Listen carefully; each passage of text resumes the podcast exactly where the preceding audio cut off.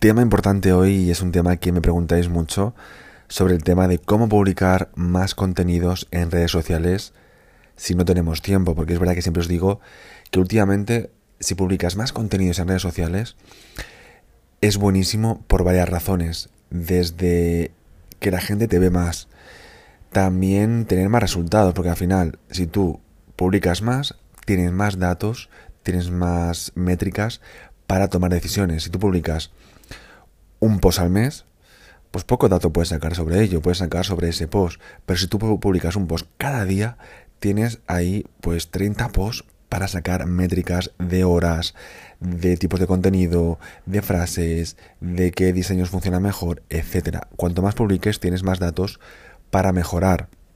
Y cuanto más publiques, más te van a ver. Porque a lo mejor, mira, yo no he entrado hoy, pero sí entro mañana. Y si entro mañana, pues te veo tu post de mañana. O yo entro por las noches, no por las mañanas. Entonces, eh, lo bueno de publicar bastante es que si no te veo un contenido, te veo otro. Eso sí, contenido de calidad, ¿eh? Porque si justo te veo el que no es de calidad, mal vamos, porque no volveré. Así que, como te decía, hoy te voy a hablar de ese tema de cómo publicar más contenidos en redes sociales sin tener tiempo. Ya sabes que seguro que te pasa, y le pasa a muchas personas y empresas, que el tema de publicar contenido constantemente en redes sociales es un desafío debido a la falta de tiempo. No tenemos tiempo. Me lo decir siempre, no tengo tiempo de publicar tanto Jordi, estar en todas las redes sociales, ¿cómo lo haces? Bueno, es importante que sepamos que la publicación constante de contenido es esencial para mantener tu presencia online muy fuerte y para que vengan nuevos seguidores, una nueva comunidad, la gente cuando te descubre por lo que sea, se mete en tus redes sociales, en tu biografía, en tu feed, y si ve que publicas mucho, se queda porque sabe que le vas a dar eh, contenido de forma diaria. Vale, pues las soluciones que te voy a dar son cinco. La primera es planificación, y es que tienes que programar varios posts en un día y hacerlo con anticipación. ¿Para qué? Para ahorrar tiempo. ¿Vale? Porque si tú programas los contenidos, vas a ahorrar tiempo, te puedes ir a la playa, a comer, fuera, al gimnasio, donde quieras irte, que todo se va publicando solo. Aquí hay varias herramientas que te ayudan a ello, que te ayudan al tema de la planificación y programación de contenidos. Segundo punto es el tema de la automatización. Si usas herramientas de automatización de redes sociales para publicar contenido automáticamente, ya verás cómo también vas a ahorrar tiempo y vas a poder publicar más contenido en menos tiempo. Por ejemplo, en Metricool eh, tenemos el tema de las autolistas, que es que tú publicas un listado de contenidos y se va publicando automáticamente solo y se puede repetir esa lista de contenidos. O con un feed RSS de blogs o de canal de YouTube, los posts nuevos de la persona que tú elijas se van a ir publicando dentro de, tu, de tus cuentas de redes sociales para que sea una cuenta siempre con contenido, ¿vale? Para que nunca te quedes sin contenido. Siguiente punto sería el de contratar a una agencia o asistente virtual. Y es que al final a veces hay que delegar la creación y publicación de contenido en otras personas. ¿Para qué? Para ahorrar tiempo y esfuerzo. Sí, que te cuesta dinero. Sí, pero a lo mejor vas a ganar mucho más de lo que te cuesta. A lo mejor no. Tienes que ganar más de lo que te cuesta. Para eso hay que medir el tema del ROI, etcétera. Pero es verdad que a veces decimos, no, ¿cómo voy yo a contratar a un community manager, a un asistente virtual, a una agencia de marketing? Pues a lo mejor te cuesta X dinero, pero te van a devolver el doble, con lo cual te va a salir a cuenta. Otra opción sería el tema de la reutilización de contenido que es considerar eh, reutilizar ese contenido antiguo o publicado previamente que todavía sea relevante y actual. Aquí hay varias opciones. Si hablamos de Instagram, pues a lo mejor en Stories puedes republicar algunos reels de hace un mes, pero que aún tenga vigencia. O también lo que puedes hacer es publicar, eh, reutilizar un contenido de un reels, hacerlo ahora en formato carrusel, es decir, cambiar el formato y actualizar el contenido, o bien volver a compartirlo, por ejemplo en Twitter, como te decía antes, pues sí que puedes volver a compartir un tweet de hoy, o sea, hoy, un tweet de hace tres semanas, si hablas de un blog o de alguna estrategia eh, que tenga vigencia hoy, o cómo hacer una tortilla de patatas, un hilo en Twitter, bueno, pues te sirve para hoy, para dentro de cinco meses, con lo cual puedes volver a compartir un contenido que te funcionó o que tuvo mucho engagement o mucho alcance, ¿de acuerdo? Con lo cual piensa también en el tema de los blogs. Yo lo que mejor me funciona es el tema de eh, optimizar contenido que ya ha sido publicado.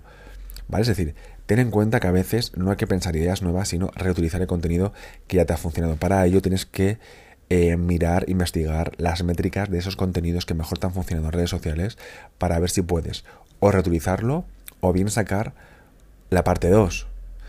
Me funcionó muy bien un carrusel de Instagram que iba sobre 10 herramientas para un community manager, ¿vale?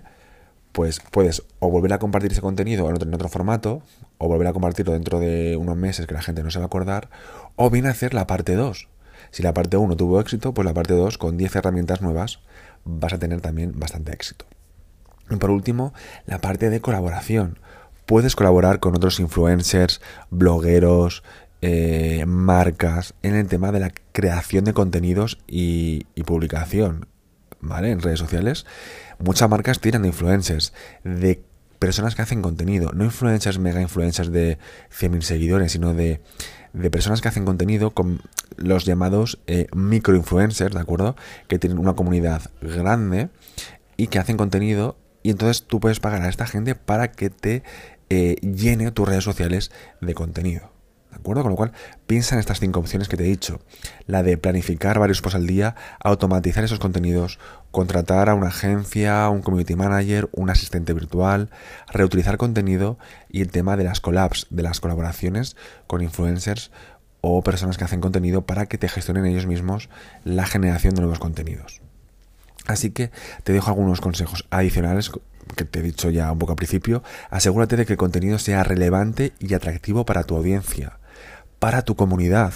Lo que le sirve a tu competencia, a lo mejor a ti no, porque a lo mejor tu competencia es de, zapatos también, pero ellos tienen una cultura de marca diferente, una cultura de marca aventurera, y tú eres más una cultura de marca eh, más de estar en casa. Por eso es importante el tema de trabajar la cultura de marca en, en todas las empresas y marcas, para que desde fuera ¿vale? Yo quiero llevar, por ejemplo, marcas de ropa. Yo quiero llevar la marca de ropa que se llama tal. Solamente porque llevar esa prenda de ropa connota eh, ciertos valores que yo quiero que la gente los asocie conmigo. Misma ropa, pero como la marca ha trabajado unos valores diferentes, la gente va a querer comprar una u otra porque va a querer llevar esos valores encima. Con lo cual, como marca tienes que definir antes de crear una marca, un nombre, etcétera, qué valores tiene esa marca. Y si ya es una marca, una empresa que ya está hecha desde hace tiempo, pues párate a pensar qué valores, eh, por, qué, valores la gente te conoce y luego si, estás de acuerdo en seguir con esos valores o, quiere, o quieres que te asocien con unos valores nuevos, pues habrá que trabajar una estrategia de marketing muy grande para que la gente empiece a asociar esos valores con tu marca. ¿De acuerdo? Otro consejo adicional sería utilizar imágenes y vídeos para hacer el contenido más atractivo y fácil de compartir. Hoy en día vivimos en una etapa eh, en una era muy visual, con lo cual el tema de los, contenidos tienen que ser muy visuales, con imágenes, vídeos cortos, etc. Experimenta también con diferentes tipos de contenido, como encuestas, preguntas abiertas, historias detrás de tu oficina, qué pasa, humanizar la marca, humanizar siempre las marcas es súper importante, porque las personas seguimos a personas, no a empresas. Y por último, utiliza un calendario editorial para planificar y organizar tu contenido con anticipación mensual, semanal, lo que sea. Yo casi que mejor mensual, luego puedes hacer variaciones, pero mensual estaría muy bien para que esté todo organizado y te quites pues, los dolores de cabeza a la hora de crear contenido. Con, con lo que, si estás viendo un poco, o sea, si has escuchado el episodio entero, estás viendo que hace falta una muy buena organización, ¿de acuerdo? Planificación, y luego, pues a lo mejor vas a tener que eh, delegar algunas tareas en otras personas o tú mismo, tú misma, lo puedes llevar con la automatización de contenidos y una buena planificación de los contenidos, que es como lo hago yo, ¿de acuerdo? Así que nada más, te dejo este episodio para que lo vuelvas a escuchar, para que tomes notas e ideas, que lo compartas con tu comunidad en redes sociales y ya sabes, dale 5 estrellas ahí donde escuches este episodio, dale a seguir y esto ha sido un episodio más de Marketing Diario. Yo soy Jordi San Ildefonso y te espero en el próximo episodio.